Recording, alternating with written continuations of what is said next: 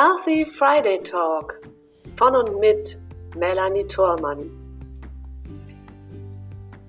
In diesen Experten-Talks begrüße ich jede Woche neue spannende Gäste rund um das Thema Gesund im Leben und gesund im Business mit Blick über den Tellerrand.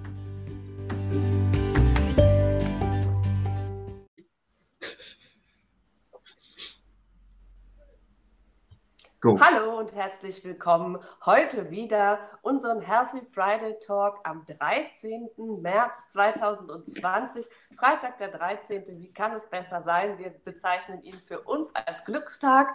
Und ich habe heute an meiner Seite Herrn Dr. Volker Meisner. Hallo lieber Volker, ich grüße dich. Hallo Melanie, grüß dich. Schön, dass du heute mein Gast bist. Ich möchte ganz kurz zu uns erzählen. Wir haben uns kennengelernt Ende, ähm, Ende Januar diesen Jahres anlässlich des Erfolgskongresses. Ähm, da waren wir beide mit unseren jeweiligen Themen präsent und haben dort einen, einen Online-Vortrag gehabt. Und auf der Aftershow-Party haben wir uns persönlich kennengelernt ja. und haben entschieden, wir müssen gemeinsam auch etwas ähm, bewirken. Und das ist jetzt sozusagen unser erster Ansatz dazu, dass ich mich sehr, sehr freue, dich im Interview zu haben, weil ich beobachte dich schon einige Jahre und jetzt erst haben wir uns wirklich kennenlernen dürfen. Ja, genau. Ich, den, den Namen kannte ich ja schon länger, aber so das persönliche Kennenlernen war in Köln, genau. Genau, richtig. Ja, also ich begrüße auch erstmal ganz herzlich unsere Gäste hier im Unternehmerbund International. Vielen Dank fürs Zuschauen und gleichzeitig auch unsere Gäste auf Fitura YouTube-Kanal. Ich freue mich sehr, dass ihr heute da seid und wenn Fragen sind, bitte gerne stellen. Wir können das im Chat sehen und können eure Fragen dann beantworten. Und natürlich auch im Nachgang an dieses Interview sind wir natürlich sehr, sehr gerne für euch da. Unser heutiges Thema lautet, wie kann es aktueller sein im Moment mit Absicht gesund? Ein wunderbares Thema und wir stellen uns heute die Frage, wie du von der krankheitsorientierten, biochemisch dominierten Medizin des 19. und 20. Jahrhunderts wegkommst, um sie durch zeitgemäße, individuelle, heilungsorientierte, dem Glück und der Gesundheit des jeweils einzelnen verpflichtenden Medizin ersetzen kannst. Das war jetzt ein sehr, sehr langer Satz, aber er darf, glaube ich, nicht anders sein. Lieber Volker, ich weiß, du bist schon 25 Jahre tätig in deinem Bereich als Ganzheitsmediziner, hast eine eigene Praxis, bist auch Autor und auch Dezent, äh, Dozent, Dezent vielleicht auch. Wird sich rausstellen, ja. genau. Und hast auch eine eigene Akademie für Energiemedizin und Bioenergetik. Also wirklich ein, ein sehr umfassendes Thema, was du uns da mitgebracht hast. Und erzähl uns doch mal ein bisschen aus deiner Sicht, wie bist du denn überhaupt dahin gekommen, dich als ja, ausgebildeter Schulmediziner dann mit diesen alternativen Themen und ganz speziell mit deinem Thema auch zu beschäftigen? Ja, das ist ein, ähm, ein sehr eigen, einschneidendes ähm, Erlebnis gewesen. Ich bin nun schon wirklich 40 Jahre Arzt. Also ich habe im November 79 Examen gemacht, das ist schon ein paar Tage her. Mhm. War dann in den anfänglichen Berufsjahren in der Anästhesie in der Uniklinik in München und äh, in der urologischen Abteilung. Also wir waren immer so den, den Fachabteilungen zugeordnet. Das heißt, da hat man in der Regel etwas ältere Leute, die halt auch ihre entsprechenden Operationen haben. Und da kam eine Kollegin aus einem China-Aufenthalt zurück damals noch nicht so Corona-mäßig, also kam zurück und hatte Nadeln dabei und hat ihren Patienten Nadeln in die Ohren und die Hände gesteckt und die sind aufgewacht und denen war nicht übel, die waren nicht irgendwie mhm. weggetreten, was die sonstigen Patienten nach normalen Narkosen halt auch waren. Und da habe ich gedacht, das möchte ich auch können. Ich möchte den Leuten helfen können, da eben einfach so eine Operation leichter zu überstehen. Mhm. Und wie sich das gehört, dauert es halt ein paar Jahre zwischen schon dem Entschluss und dem Umsetzen. Und da war ich mittlerweile hier im Rheinland und habe eine Anzeige gesehen, äh, Akupunkturausbildung in Düsseldorf. Und da gedacht, gehen wir mal hin. Ja, und das war dann wie so ein Schalter. Ich dachte, genau das ist es. So, und dann hat es begonnen mit Akupunktur. Äh, zehn Jahre später war ich Dozent für Akupunktur und habe TCM und solche Sachen ausgebildet. Und dann kamen halt so Sachen dazu wie NLP oder Homöopathie. Also es wurde immer feinstofflicher. mhm. und Aurachirurgie und Heilerausbildung in London. Also es ist so richtig bunt gemischt. Und im Laufe der Zeit bin ich eben draufgekommen, dass wir unsere Gesundheit viel zu sehr von äußeren Sachen abhängig machen. Mhm. Das hat damit zu tun, dass wir dahin gedrängt werden, weil man damit halt auch verdienen kann. Mit den Selbstheilungskräften kannst du halt nichts verdienen, die haben wir schon, brauchen wir uns nicht kaufen. Und äh, wir sind halt durch die biochemisch äh, dominierte Medizin so ein bisschen in die Abhängigkeit reingeraten. Das sehen wir auch jetzt, weil die Leute relativ hilflos sind bei Corona. Dabei braucht man eigentlich nicht sehr viel. Und dann, das war so meine Idee, das dann anders zu machen. Dann habe ich 2006, immerhin schon so lange, diese Akademie gegründet für Energiemedizin und Bioenergetik. Da waren wir zwölf äh, Querdenker, die sich da zusammengeschlossen haben. Und jetzt sind wir deutlich mehr und wir machen Kongresse, auch jetzt in diesem Jahr wieder zwei. Einen Online-Kongress jetzt im 1. bis 5. April. Da kann ich auch gleich die Website noch dazu sagen. Und das werden äh, 3.000 bis 4.000 Leute sein und der wird nicht abgesagt wegen Corona, weil es ein Online-Kongress ist. dann haben wir noch einen anderen Kongress im Juni. Da kommen wir wirklich zusammen und dann zeigen die Referenten aus dem Online-Kongress, zeigen dann, was sie können, also wirklich in der Praxis, sodass man als Patient erfährt, wie sich das anfühlt oder als Therapeut mal denen über die Schulter schaut und sagt, vielleicht ist das was für mich. Also ich mhm. bin jetzt hier auch in die, in die Weitergabe des Wissens gegangen, nicht nur Patienten behandeln, sondern eben das Wissen auch weitergeben. Mhm. Und, äh, ja, ich glaube, dass, äh, dass wir in die Eigenverantwortung kommen, ist, glaube ich, ein gutes Stichwort. Ja. Und dass nicht ähm, die Götter in Weiß sozusagen dann das Allwissende mitbringen und wir uns darauf verlassen müssen. Und wie du es ja auch schon mit angegeben hattest, diese ähm, biochemisch dominierte Medizin des 19. und 20. Jahrhunderts, das sehen wir ja vor allem auch in den älteren Generationen, die sich ja über viele Jahrzehnte einfach darauf verlassen, was mein Arzt mir sagt, ist richtig.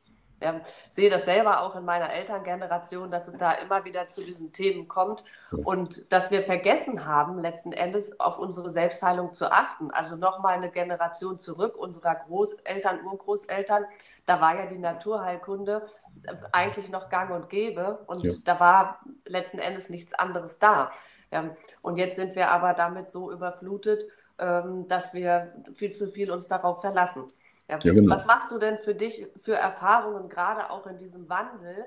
Ähm, also sicherlich die Älteren, aber es gibt ja auch viele Jüngere, die auch immer noch sich der Schulmedizin sehr, sehr zuwenden. Und man darf sicherlich auch beides als Ergänzung sehen. Vielleicht kannst du das auch nochmal mit aufführen. Ähm, was machst du da für Erfahrungen, wenn die Menschen zu dir kommen? Aus zum Beispiel aus der Schulmedizin heraus und dann was Neues entdecken möchten? Ja, also die moderne Medizin hat in der Akutmedizin wirklich äh, Tolles geleistet, macht sie immer noch. Und ich möchte auch, wenn, ich, wenn mir irgendwas passiert, dass der Notarzt nicht anfängt zu beten, sondern weiß, was er tut. Ja? Ja. Aber man könnte dann hinterher mal nachdenken, warum habe ich den Unfall gehabt? Oder wenn ein Patient mit einem Asthmaanfall zu mir kommt, wird er schulmedizinisch behandelt. Aber wir unterhalten uns dann später mal, warum man noch Asthma hat. Das heißt, bei mhm. chronischen Krankheiten, da kann die Schulmedizin nicht mehr viel bieten. Da ist eben am Ende der chemischen Strecke und das, was die Patienten dann brauchen, ist eine Führung, um zu erkennen, warum sind sie krank, warum, warum sind sie speziell krank, warum haben sie genau diese Krankheit und wie kommt man da raus. Mhm. Ja, und wir, unser Programm mit Absicht Gesund 2.0, das, das geht eben an diese Selbstheilungskräfte, an die, wir nennen das die Lizenz zur Selbstheilung aktivieren. Mhm. Ja, weil wir sie haben, aber die meisten haben es halt vergessen, wie man sie aktiviert. Mhm. Und da gehört dazu, dass man halt auch mal in die Lebensführung mit reingeht, in die Glaubenssätze mit reingeht, weil sich halt viele Menschen krank halten, ohne es zu wissen. Mhm. Ja, wir wissen, dass die, seit die Statine auf dem Markt sind, so Mitte der 90er Jahre, ist die Zahl der Diabetiker rapide gestiegen. Also wir wissen diese, diese Querwirkungen, ja, dass man mit einem Medikament eine andere Krankheit fördern kann. Und das wird natürlich auch kommerziell genutzt. Ist ja nicht so, dass die Pharmazie nur Sachen auf den Markt bringt, die alle nützen. Äh, manchmal halt nur auch Sachen, die der Pharmaindustrie nutzt. Mhm. Und dann muss man ein bisschen aufklären und den, den Menschen sozusagen die, ja, die die Zuversicht geben, dass sie die Möglichkeit haben, das selber zu regeln in vielen Fällen. Mhm. Und ich, ich habe eine Praxis, da kommen die Menschen zu mir, die in der Schulmedizin nicht weiterkommen. Also ich habe ganz wenig Akutfälle. Meistens mhm. sind das Menschen, die bei mir wegen der chronischen Krankheit schon mal waren. Aber die meisten kommen zu mir, weil die Schulmedizin irgendwie bei denen am Ende ist und die sagen, ich bin Austherapie, dann haben sie nette Begriffe halt bekommen von der Schulmedizin. Und da sagen wir, ja, gucken wir halt mal. Und ob es jetzt ein Krebs ist oder eine Autoimmunkrankheit, die ja immer mehr werden und sowas, das sind schon Herausforderungen. Aber viele dieser Patienten spüren dann, dass sie tatsächlich Möglichkeiten sehen, das zu ändern. Mhm. Ihr Umfeld und vor allem eben ihre Geisteshaltung, also ne, wie sie mit sich selber umgehen. Die, die lernen anders mit sich zu reden. Mhm. Ja, wenn, wenn einer sagt, ich, ich Idiot habe vergessen, das und das zu machen, oder sagt, ich, ich mache mir gerade Gedanken, ob ich das und das richtig gemacht habe, ist ein völlig anderer Ansatz. Mhm. Also gewaltfreie Kommunikation mit sich selber nenne ich das. Das ist, ja, das kann man lernen. Das ist, das ist auch sehr spannend. Wir hatten das auch gestern gerade in unserem äh, Wissenstag im Unternehmerbund. Da sind wir auch in, in verschiedenen Themen gewesen, wo ähm, eigentlich des Unternehmens, äh, ja, der Unternehmenscoaching-Einheiten, welcher Art auch immer, und haben auch einheitlich festgestellt, dass der Faktor Mensch eigentlich letzten Endes immer im Vordergrund steht, zumindest bei uns. Und es sollte letzten Endes auch überall so sein. Ja, und das siehst, sagst du ja von dir aus auch, also in die Eigenverantwortung gehen. Wie dürfen wir uns das dann konkret vorstellen? Vielleicht kannst du uns da mal ein Beispiel nennen, wenn jemand also zu dir kommt, zum Beispiel mit einer chronischen Geschichte oder auch mit einer schwerwiegenden Geschichte und als austherapiert gilt. Wie gehst du dann genau vor? Also er bringt in der Regel ja so einen größeren Ordner Unterlagen mit. Also die sind wirklich gut durchuntersucht, die meisten. Da muss man schulmedizinisch nicht mehr viel nachmachen, vielleicht den einen oder anderen Laborwert, der in der Schulmedizin nicht so gang und gäbe ist. Aber in der Regel bringe ich, bringen sie sehr gute Befunde mit. So. Mhm. Dann kann man nachschauen, was ist denn sonst noch untersucht worden? Wie leben sie denn? Wovon ernähren sie sich? Mhm. Das ist schon mal, ne, also wenn, wenn, man hört, dass einer einen Autoimmunprozess hat, ob das jetzt eine, eine Hautkrankheit ist wie die, wie die Schuppenflechte oder einen, einen Typ 1 Diabetes und ganz verschieden gibt es ja, oder Rheuma, dann frage ich halt oft, was ist denn so ernährungstechnisch da? Ernähren Sie sich von Milch, von Fleisch, von Gemüse? Ne? Und dann erzählen mir die meisten halt den, den, Klassiker, dass sie sich von, von Milchprodukten weitgehend ernähren und von Brot. Also mhm. Käse auf Brot. Ne? Das, das Butterbrot, das, das äh, deutsche Butterbrot, unterschiedlich belegt, ist halt bei den meisten noch äh, in, der, in der Mehrheit da. Und dann sprach, sprach ich manchmal auch so Schmerzpatienten, ob die bereit wären, mal drei bis vier Wochen auf tierische Produkte zu verzichten. Also ob sie vegan leben würden. Einfach mal testhalber zwei bis drei Wochen. Weil ich sage, dann kann ich Ihnen fast garantieren, dass die Schmerzen weg sind. Dann kriegen Sie erstmal solche Augen.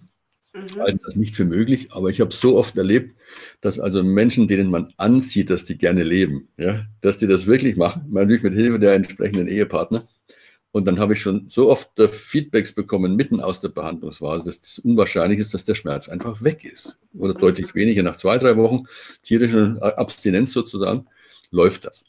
Und ich habe jetzt einen, einen speziellen Patienten, der, der ist normal, also das heißt so wie früher, bis es weh tut und dann fängt er an, bis die Schmerzen weg sind. Wenn das seine Lösung ist, ist doch schön. Aber er hat zumindest verstanden, um was es geht und, und dass er die Macht hat, ja, zu entscheiden, ob es ihm gut oder schlecht geht. Mhm. Und das, das, lernen, das ist, ja, das lernt man. Ja, das, das finde ich äh, auch eine wichtige Botschaft, die du uns da gerade mitgibst. Also äh, wenn es mir tatsächlich schwer fällt, mich an eine Ernährung festzuhalten, also zum Beispiel vegan, und ich dann doch gerne mal gelegentlich mein Stück Fleisch oder Fisch oder auch Nudeln, Pasta essen möchte, dann kann ich das tun, damit ich letzten Endes auch mein Wohlfühl, ähm, mein Wohlgefühl damit ja auch ja hochhalten kann. Genau. Ne? Also dass ich nicht nur, es sei denn, ich möchte jetzt unbedingt gerne vegan sein und das gefällt mir so, dann ist es sicherlich in Ordnung. Ja. Wenn ich mich aber dafür kasteien muss, dann sagst du auch, oh, gut, okay, dann bis zu einem gewissen Grad, so lange, wie es dir gut tut, mach das, was du für richtig hältst. Ja? Ich bin auch nicht Veganer. Ja, wenn man es wenn äh, zusammenzählt, wie viele tierische Produkte ich esse, kommt das fast raus. Aber nicht, weil ich es will, sondern das ist einfach, weil ich so lebe mittlerweile. Mhm. Ich gehe auch mal zu meinem Chinesen hier ums Eck. Das ist ein super, super Chinese, der hat ein tolles Rindfleisch, dann esse ich halt auch mal Rindfleisch. Ja? Mhm. Wenn mein Körper sagt, geh da mal hin, ess mal ein Stück Fleisch, dann mache ich das. Und vegan ist auch nicht gesund, nur weil es vegan ist. Also du kannst auch jede Menge Schnaps trinken, das ist vegan. Also ja, vegan, vegan heißt nicht gesund. Also und da ist so viel Weizen drin, das ist auch vegan. Also man muss schon aus den Begriffen rausgehen und wirklich nachschauen, was tut jedem Einzelnen gut und dem einen tut halt Weizen gut, dem anderen nicht. Ja, den meisten halt schon nicht mehr. Und bei Milchprodukte äh, würde ich sagen, völlig raus oder gerade Käse, wenn jemand Allergien hat, mit der Lunge zu tun hat oder Autoimmunprozesse. Das ist nur wirklich pures Gift. Mhm. Ja, und das hat nichts mit Allergie zu tun. Da gibt es ja mittlerweile tolle Alternativen auch, ne? Ja, Über ja, Hafermilch, Kokosmilch, ähm, welcher Art auch immer. Mandeln, was auch immer, genau. Nicht, nicht wirklich Soja, Soja nicht für alle. Genau. Mhm. Mhm. Okay. Ja. Was ist denn über, über die Ernährung hinaus dann noch möglich, was ich alleine machen kann? Ja, wir kommen in den Bereich, wo, wo sich 60 bis 70 Prozent der Krankheitsursachen tummeln. Das ist die Seele, das sind die toxischen Beziehungen. Ja, das sind die mhm. Beziehungen zum, zum Chef, zum Partner, zu den Kindern, zum Kollegium. Ich habe ganz interessante Beispiele eben aus. Ich habe hier ein, ein, ähm, verschiedene Schulzentren um mich herum. Also da habe ich schon ein bisschen Einblick in die Kollegien. Und dann habe ich auch äh, Patienten aus Orchestern. Das ist auch ein sehr, ein sehr filigranes Gebilde, so ein Orchester mhm. wo Glaubenssätze und äh, Zoff äh, sozusagen auch eine Rolle spielen. Da hast du dann immer ein paar Narzissten dabei, immer ein paar Borderliner. Also da treffen sich halt auch die entsprechenden Typen. Mhm. Und manche leiden da halt extrem drunter. Und wenn ich immer wieder Ärger runterschlucke, mich nicht äußern kann, mich selber klein mache oder gedeckelt werde, irgendwo muss es hin. Diese Energie muss ich irgendwie zeigen. So, und wenn ich es nicht ausraste und einen anderen verhaue, weil ich halt gut erzogen bin, dann wende ich das nach innen. Und dann habe ich mhm. eben diese Autoimmunprozesse, weil ich gegen mich selber vorgehe. Mhm. Und je nach Typ, wenn ich nämlich mich halt in der Bewegung und habe dann ein Rheuma oder, also das hängt ein bisschen vom Typ ab, was man da so bekommt. Mhm. Und da kann man Menschen wirklich helfen, äh, sich erstens ohne Schuld damit zu befassen, dass eben keiner schuld ist, dass man sowas hat, ja, aber dass es eben Lösungen gibt, da rauszukommen. Mhm. Und die Lösungen hängen halt meistens so an einem selber. Das ist das Problem. Das stimmt. Also im, äh, ähnlich wie, wie ich auch in meiner Arbeit vorgehe, nur dass ich den, ähm, den Hauptaspekt im Unternehmensbereich habe, tatsächlich darauf zu achten, alle Lebensbereiche gesund aufzustellen. Also einmal Körper, äh, Seele, Geist, also das Körpersystem an sich ähm, und dann gesunde Beziehungen über gesunde Emotionen sicherlich auch, zum Beispiel jetzt auch ein Bereich von mir. Da können wir vielleicht gleich auch nochmal mit drauf eingehen, was den einzelnen Menschen betrifft. Und auch, äh, was ich auch noch mit betrachte, ist dann das gesunde Arbeiten und die gesunden Finanzen. Das ja. ist dann, ja, um die Sachen dann letzten Endes rund zu machen. Also kann ich, kann man schon sagen, dass, bei, dass du jetzt eigentlich schon die ersten drei Punkte, äh, die ich jetzt mitbespiele, also Körper, Seele, Geist, gesunde Beziehungen und gesunde Emotionen, das ist so dein Bereich, ähm, den du dann abdeckst mit dem jeweils einzelnen Menschen. Ja, ich denke, dass man es gar nicht trennen kann. Also ich habe jetzt am, am, letzten Wochenende habe ich einen Kurs gegeben über Informationsmedizin. Da waren aber auch Leute dabei aus dem Business, ja, die so ein mhm. spezielles Gerät anwenden, das wir in der Informationsmedizin nehmen. Aber das waren keine Ärzte und keine Heilpraktiker, sondern Businessleute, Coaches, Unternehmensberater. Mhm. Aber wir haben eben die Analogien schließen können zwischen dem Unternehmensberaten und, und dem ärztlichen Beraten für, für eine ordentliche Lebensweise. Ne? Dass man den Organismus Unternehmen halt nimmt und den Organismus Mensch und wie sich das, wie das alles so zusammenspielt und was jeder tun kann oder wo jeder nachschauen kann, ob er graue Eminenzen findet, Energieabflüsse, blockierende Sachen, ja, ob die Ziele übereinstimmen, ob jede Zelle das Ziel begriffen hat oder ob es da Zellen gibt, die da nicht mitmachen wollen. Und das, das kann man so schön vergleichen, den Organismus. Mhm. Ja, und auch die, die Glaubenssätze, die da drin hängen in so einem Unternehmen haben sehr viel Ähnlichkeit mit denen, die halt im Menschen hängen, um ihn dann krank zu machen. Mhm. Das ist ja gar nicht, das ist die Medizin nicht so weit weg. Also das muss man auch begreifen. Deswegen ist der, der Hinweis auch so schön, den du da bringst. Also man muss jetzt nicht Mediziner sein, um das zu begreifen. Man muss auch nicht ein Unternehmer sein, um zu begreifen, was in einem Unternehmen stattfindet. Denn wenn man die Analogien, die Metaphern austauschen kann, dann begreift man ja schon, um was es geht. Ja, genau. Also äh, da ist, Beziehungen finden ja auf allen Ebenen statt, ob jetzt privat oder beruflich, das spielt letzten Endes keine Rolle. Und ja. es ist dann immer wieder der Faktor Mensch, egal mit, mit was er auch immer dann kommt und ja. was er auch da gerade tut. Das Ganzheitliche, da sind wir ja. dann immer bei dem wirklich Ganzheitlichen, das dann alle Lebensbereiche auch mit betrachtet. Und ich kann es ja auch nicht wirklich trennen. Ich kann nicht einen genau. Bereich glauben zu heilen, wenn ich im anderen nichts tue. Genau, ja, das finde ich auch ein wunderbarer, äh, wunderbaren Satz, den du eben noch mal gesagt hast. Es ist einfach nicht zu trennen. Das ist auch immer meine, äh, meine Vorgehensweise, wenn ich sage gesunder Mensch und gesundes Business, äh, dass ich immer der festen Überzeugung bin, dass nur ein gesunder Mensch auch wirklich ein gesundes Business führen kann und andersrum. Ne, und wie sich das dann letzten Endes so zusammenschließt, finde ich ganz, ganz super, wie wir uns da ergänzen und auch ähm, wie dann, wie du selber auch sagst, dass es für, selbst auch bei dir in den Businessbereich hineingeht. Es ist einfach nicht zu trennen. Das kann man dann einfach mal so stehen lassen. Ja? ja. Wenn wir jetzt den Punkt zum Beispiel Emotionen nochmal mit ansprechen, ja, du hast ja dann auch über Glaubenssätze gerade gesprochen und Mindset, aber das ist ja nicht alles, was Emotionen dann überhaupt ausmachen. Kannst du uns da auch nochmal jetzt aus deiner Perspektive als, als Mediziner und natürlich als, als ähm, unterstützender Heilungscoach, so will ich es jetzt mal fast umschreiben, ja, ja. ja ähm, was machen denn die Emotionen mit uns und wie gehst du davor? Also es gibt so ein paar Glaubenssätze, die, ich weiß nicht, ich glaube 98 Prozent der Bevölkerung haben, das liegt aber an unserer Erziehung. So dieses Ich bin nicht gut genug.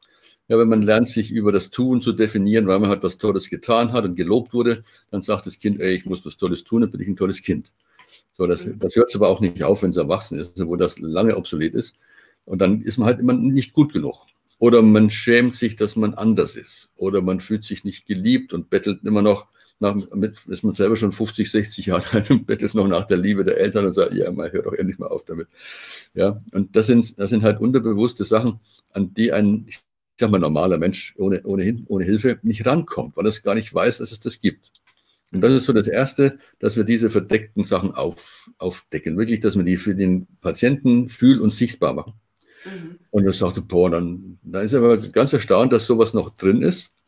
Und dann geht es darum, dass man sagt, ja, aber nicht wieder reinstopfen und, und wissen, dass es da ist, sondern rausholen und weg damit. Ja, dass man es eben auch halt anschaut und, und rausholt.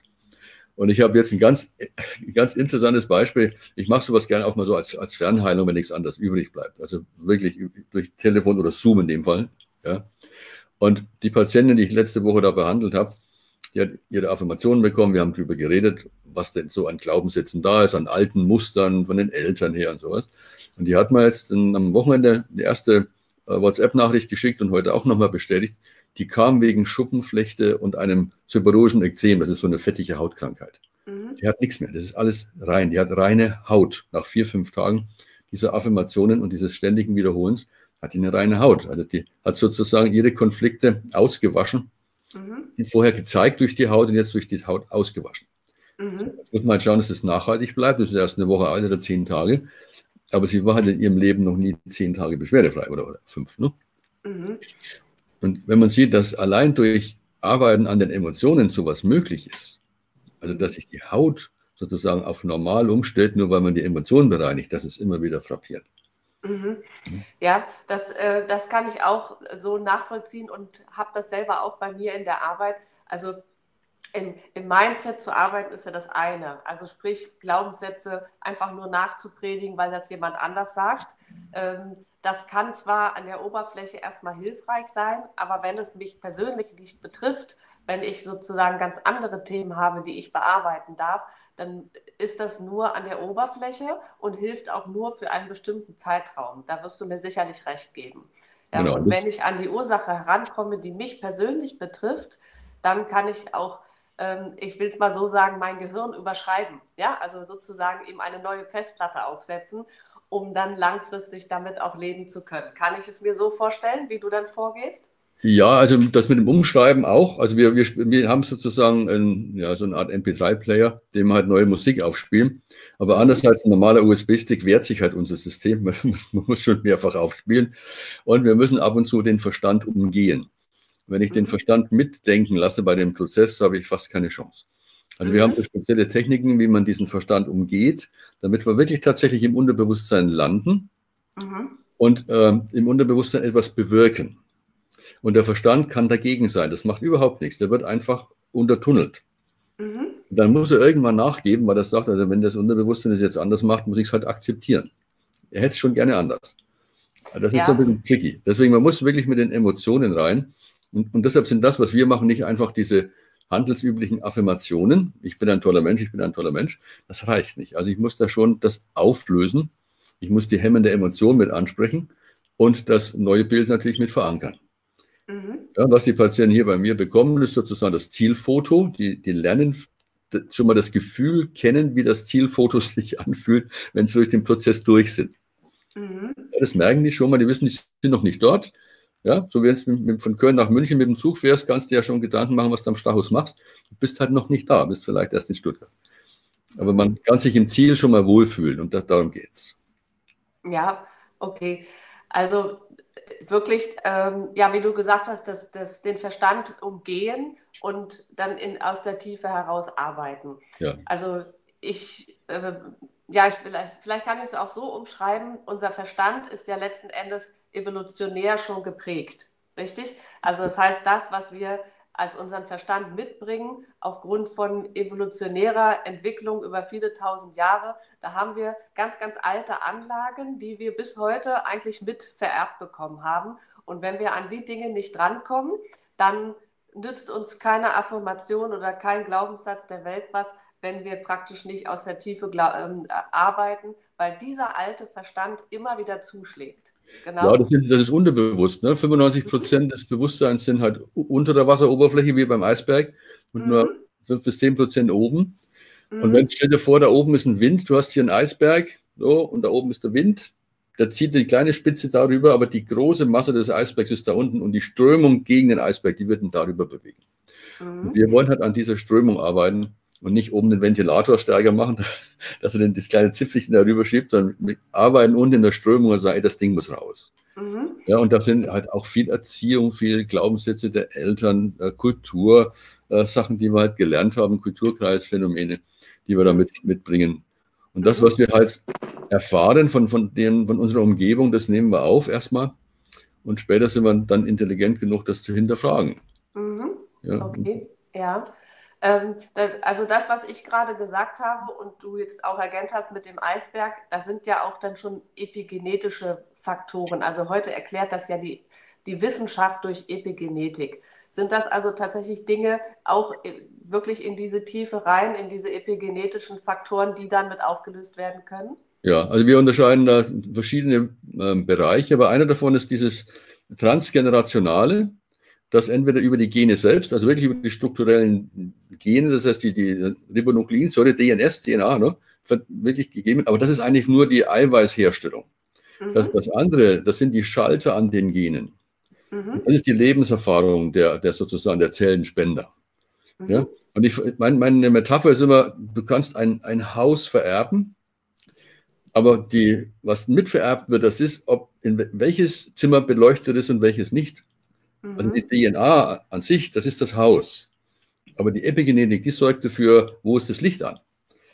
Mhm. Und das ist das, was mitvererbt wird, aber du siehst es nicht, weil das nicht strukturell verankert ist. Das sind Schalterstellungen an den Genen außen. Das ist nicht einfach so sichtbar wie so diese normale Helix.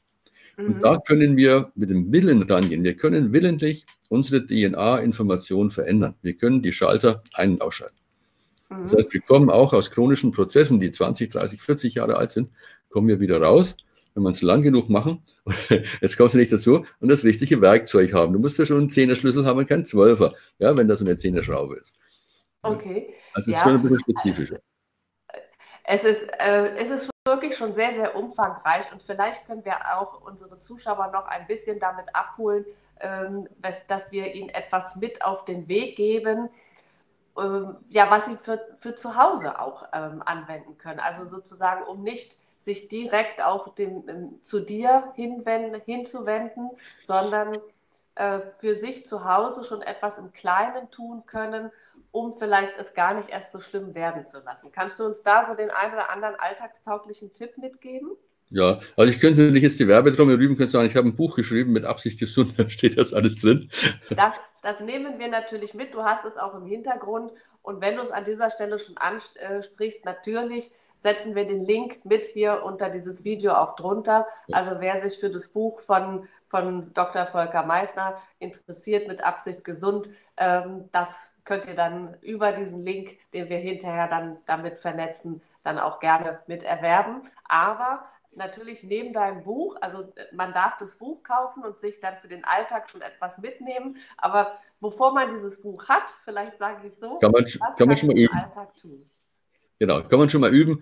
Was ich immer empfehle, das ist die, die sogenannte GR-Liste, also wirklich GR. Wann machst du GR? Ja, wann äh, ballst du die Faust in der Tasche, weil du was erlebst, was dir nicht passt, aber du schluckst es wie immer runter und dann hast du wieder so eine kleine Wuteinheit da reingefressen, auf gut Deutsch. Ne? Mhm. So, das heißt, du hast jedes Mal ein kleines Wuteinheit. Stell dir vor, du hast so ein 10-Cent-Stück und das, mit jedem Wut machst du, machst du auf dem Stapel drauf. Ne? So. Und nachts machst du dann und kaust das wieder durch. Das sind die, die Presser und Knirscher, die sich nachts den ganzen Ärger rauskauen. Man kann das tagsüber üben, man kann nachschauen, wo mache ich sowas. Also wie, wie so eine Art äh, Frühwarnsystem entwickeln, dass man sagt, ey, wieso, ne, wieso lasse ich mir das gefallen? Oder, oder warum rege ich mich drüber auf? Es gibt ja auch Sachen, über die man sich aufregt, die es gar nicht wert sind. Ja? Dass man eben unterscheiden lernt, was nehme ich auf, völlig ungefiltert, was nehme ich auf und was kann ich davon draußen lassen, weil es mich gar nicht angeht und was muss ich nicht in dieser Form bearbeiten, weil es mich angeht. Und ich sage, nein, ich muss meine Grenze eben schon ein bisschen rausschieben ja, das nicht erst an der Haut angehen, dass wir nicht hier beginnen, wo wir anfangen, sondern dass vielleicht so eine Faust- oder Armlänge vor uns schon mal eine Grenze ist, die jeder spüren darf und sagen, nein, der, der verteidigt sich, wenn ich da rangehe. Mhm. Und wenn man das macht, jeden Tag, am Anfang hat man vielleicht 100 Gelegenheiten, wo man sagt, uh, ja, und dann nach ein, nach ein, zwei Wochen sind es vielleicht noch 20 intensive.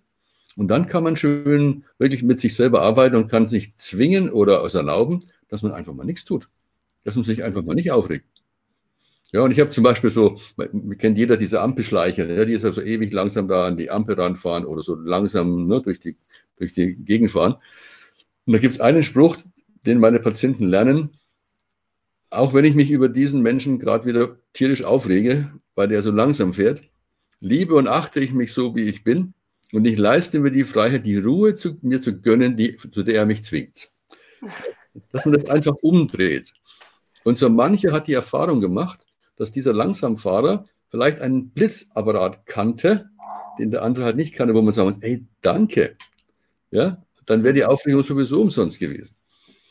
Ja, also man kann mit sich selber so richtig freundlich umgehen lernen und immer über Sachen mal lächeln, wo man sich sonst so tierisch aufgeregt hätte. Was dazu führt, dass man nachts einfach besser schläft, weil man weniger knirscht. Ja, dass man morgens entspannter aufsteht, dann entsprechend nicht mehr so müde ist und wie so eine Art energetische Treppe hochgeht, weil man immer weniger müde ist und immer mehr leisten kann tagsüber. Mhm. Nach zwei, drei Wochen sind die Leute einfach deutlich fitter. Und was haben wir gemacht? Nix. Ja, einfach darauf geachtet, dass man die Energie nicht verpustet. Das mhm. war eigentlich der ganze Trick. Ja. Also den, diesen Satz kenne ich auch. Ja, ich, äh, ich, liebe und akzeptiere mich trotzdem so, wie ich bin. Das finde ich, find ich ein sehr, sehr schöner Satz. Äh, der wirklich ganz, ganz viel in die Entspannung geht. Also das kann ich an der Stelle bestätigen. Also einfach, wer das Video hinterher hört, nochmal nachspulen und dann nochmal auswendig lernen. Genau. Ist eine gute Idee. Ja, trotzdem möchte ich gerne, gerade wenn wir jetzt hier auch an der Stelle zusammen sind und, wirklich, und so tolle Themen besprechen, was wir selber für uns tun können und wie wir uns auch selbst in die Verantwortung ähm, geben können oder uns selbst die Verantwortung geben können, etwas für uns zu tun, eben, wie du so, so schön sagst, mit Absicht gesund zu sein, möchte ich trotzdem aus aktuellem Anlass auch wirklich nochmal auf die jetzige Situation eingehen, die wir ja haben durch Corona, die uns alle gerade auch umtreibt. Vielleicht kannst du uns in kurzen Sätzen deine persönliche Perspektive dazu sagen, wie man damit umgehen kann, wenn man sich dann nicht durch diese angstmachenden Prozesse äh, leiten lassen möchte. Ja, das ist ja mal der Einstieg, dass man sich eben nicht behandelt, ne? dass man sagt, ich kann, ich kann ja Vorsorge oder Vorsicht üben, aber ich muss mich keine Panik machen. In der Panik kannst du ohnehin nicht mehr ordentlich reagieren. Da ist, mhm. ja schon, ist ja schon zu spät. Aber man kann sich von den Zahlen vielleicht auch mal ein bisschen äh, was sagen lassen. Wir hatten vor ein paar Jahren hatten wir eine echte Grippeepidemie, also nicht Pandemie, aber Deutsch-Epidemie.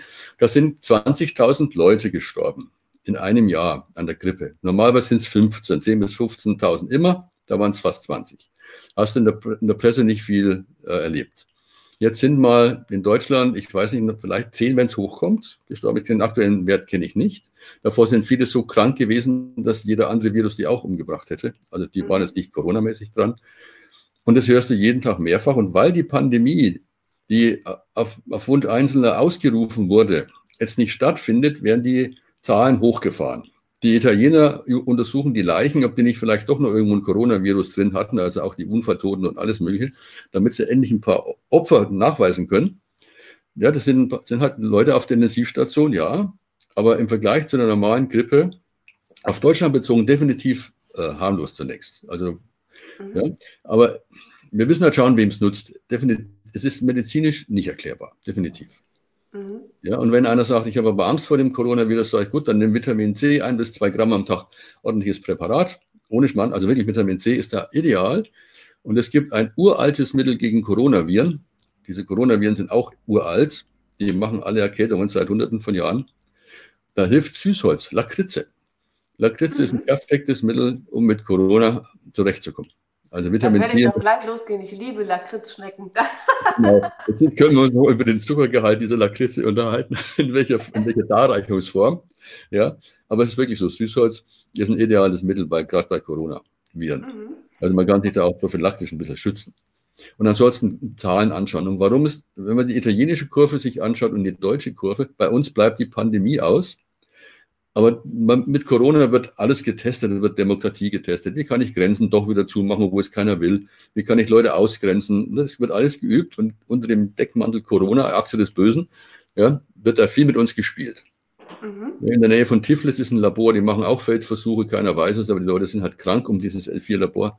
Ja, da, das, da kommt man nicht so richtig hin. Aber selbst das Robert-Koch-Institut sagt, äh, 202 Erkrankungsfälle, also ernsthafte Fälle, ja, und dann mit, mit tödlichem Ausgang, man muss aber nicht genau wissen, ob es tatsächlich Corona war. Die sagen alle, die Vorerkrankungen dieser Leute hätten auch dazu geführt, dass jeder andere Virus tödlich gewesen wäre. Also mhm. Corona war da nicht die Ursache, das war der Anlass für einen kranken Menschen tatsächlich zu sterben. Das mhm. muss man nämlich auch sehen. Und, und Kinder, Kinder erkranken milde, das weiß man mittlerweile auch. Es gibt jede Menge Kinder, die es schon haben oder hatten, milde Erkrankung. Und aktuell gibt es weit über 60.000 Menschen, die Corona hinter sich haben, also die schon äh, die geheilt sind und ungefähr 40.000, die krank sind. Also die Zahl der, der Überlebenden sozusagen, der Gehalten nimmt dramatisch zu und die Zahl der Kranken nicht weiter schnell zu. Wir sind eigentlich zahlenmäßig über den Berg, aber politisch wird das noch nicht umgesetzt, weil noch nicht alle Gewinne gemacht sind. Mhm. Okay, spannender Aspekt, ja, den man durchaus in der heutigen Zeit auch mal mitgeben darf. Ich danke dir sehr, dass du da kurz drauf eingegangen bist. Ähm, wir wollten es nicht zum Hauptthema machen, aber natürlich gehört es einfach in der gerade aktuellen Zeit auch mit dazu. Ja, und deswegen danke für deine Einschätzung dazu als Fachmann ähm, auf auf dem Gebiet der sowohl Schulmedizin als auch der alternativen Methoden der unterschiedlichsten Art. Gut. Ja, lieber Volker, äh, ganz, ganz herzlichen Dank, dass du heute hier bei mir an meiner Seite mein Gast warst und für, den, für die tollen Einblicke in deine Arbeit, in dein Leben und auch in die Wirkweise, wie du vorgehst mit den äh, mit den Patienten, mit den Kunden und auch dein großes Engagement in der Akademie und darüber hinaus, was du, damit du dein Wissen auch wirklich weitertragen kannst. Und hast du noch etwas, was du gerne zum Abschluss unseren Gästen noch mit auf den Weg geben möchtest, über das wir jetzt noch nicht gesprochen haben, was ich vielleicht nicht gefragt habe, dir aber wichtig ist? Nein, ich glaube, dass jeder einfach sein eigener Arzt sein kann. Das ist nicht Dr. Google, sondern Dr. Placebo, der uns heilt. Mhm. Dass jeder mal nachschauen kann, wo er sich selber eben vielleicht noch nicht so ernst nimmt und wo er noch mehr Potenzial hat, sich selber was Gutes zu tun. Also gar nicht als Patient werden oder als Patient erstmal selber behandeln und dann vielleicht später mal zum Arzt gehen. Wir, wir haben so viele Möglichkeiten, so viele Möglichkeiten. Ja, also letzten Endes erstmal bei, nicht nur bei sich selber anfangen, sondern auch erstmal selbst probieren ähm, mit einfachen Mittelchen und dann, wenn es dann tatsächlich nicht so ist, dann also nicht, ähm, nicht besser wird oder nicht ausheilt, dann letzten Endes auch mal über den Tellerrand schauen und zum Beispiel so auch jemanden wie dich dann fragen, ne, der sich, fragen Sie jemanden, der sich damit auskennt. Ja, genau. genau. Du hattest eben auch nochmal angekündigt, dass du, oder ganz am Anfang angekündigt, dass du auch ein, ähm, ein Seminar hast, also sprich jetzt ähm, über mehrere Tage. Ist das auch etwas, was wir dann gleich noch mit verlinken können? Ja, ja das ist ein Kongress, ein Online-Kongress. Ja, Online-Kongress, das sind, das sind 17, äh, 17 Experten, die ich interviewt habe, die dann äh, fünf Tage lang jeweils drei unterschiedliche Interviews online gestellt werden. Mhm. Und das geht um Informationsmedizin. Äh, mit Information heilen geht das, ist das große Thema. Und da sind äh, Psychologen dabei, die halt mit Information auch heilen. Ne? Da sind Menschen dabei, die über kraniosakrale Therapie reden, über Akupunktur, über Bewusstseinstherapien, ne? bewusstseinsorientierte Therapien. Und das sind 17 Leute, davon auch ein paar englische. Lisa Rankin und so, es sind schon ein paar richtige Koryphäen, die ich da mit einladen dürfte. Das machen wir am 1. bis 5. April. Und am 20. und 21. Juni treffen wir uns in Frankfurt im Scandic Hotel. Das sind dann 14 Workshops. Das heißt, das wird wirklich, hat jeder Referent 90 Minuten Zeit, das zu zeigen am Live-Patienten, was er so tut. Und wer Lust hat und vielleicht auch einen Grund, der kann sich da mal reinbegeben und kann sich das mal anschauen. Mhm. Und äh, das findet alles über dieselbe Website, also die Anmeldung über dieselbe Website statt für beide Kongresse. Und das ist immer hochspannend. Also die Feedbacks, die wir da haben, die sind richtig klasse. Und deshalb machen wir das auch weiter. Ja, weil es einfach schön das, ist. Das glaube ich dir sehr. Also wirklich ein spannendes, äh, ein spannender Bereich. Und ich wollte auch schon einmal kommen, das hatte dann zeitlich nicht geklappt. Vielleicht klappt es ja jetzt in diesem Jahr. Ich werde es mir auch mal anschauen. Also ich freue mich sehr. Einmal, dass wir uns sowieso endlich getroffen haben, ja. also live vor ein paar Wochen, heute hier gemeinsam unseren Austausch haben und ich denke, den Menschen ganz, ganz viel mitgeben konnten. Ähm, ich habe jetzt hier keine Frage. Ich gucke jetzt mal kurz ins System hier rein. Nein, ist keine Frage. Wir haben ähm, toxische Beziehungen möglichst vermeiden, war hier als Kam Kommentar, den wir jetzt noch mal kurz mitnehmen konnten, aber keine weitere Frage. Vielleicht kann Gerald kurz assistieren. Haben wir bei YouTube eine Frage, um unsere Gäste da noch zufriedenzustellen? Äh, nein, es ist keine Frage auf YouTube. Okay, vielen Dank dafür. Dann äh, danke ich mich ganz, ganz herzlich für euer Zuschauen an die Gäste bei YouTube, dass ihr mit dabei wart, auch wieder heute zum Healthy Friday Talk aus aktuellem Anlass und natürlich auch für das Allgemeinwohl. An meiner Seite Dr. Volker Meissner, heute mein Gast und auch danke euch, liebe Gäste hier im Unternehmerbund International, dass ihr mit dabei wart, mit zugeschaut habt und ich freue mich darauf, wenn wir wieder in der nächsten Woche einen erneuten Healthy Friday Talk haben und euch dort auch dann begrüßen zu dürfen. Also, ich wünsche euch allen ein wunderschönes Wochenende. Danke dir, lieber Volker, dass danke du dir, hier bei mir warst. Vielen Dank. Ich danke auch, äh, ich wünsche auch dir ein wunderschönes Wochenende und dann liebe Grüße und bis nächste Woche, eure Melanie Thormann. Tschüss. Tschüss.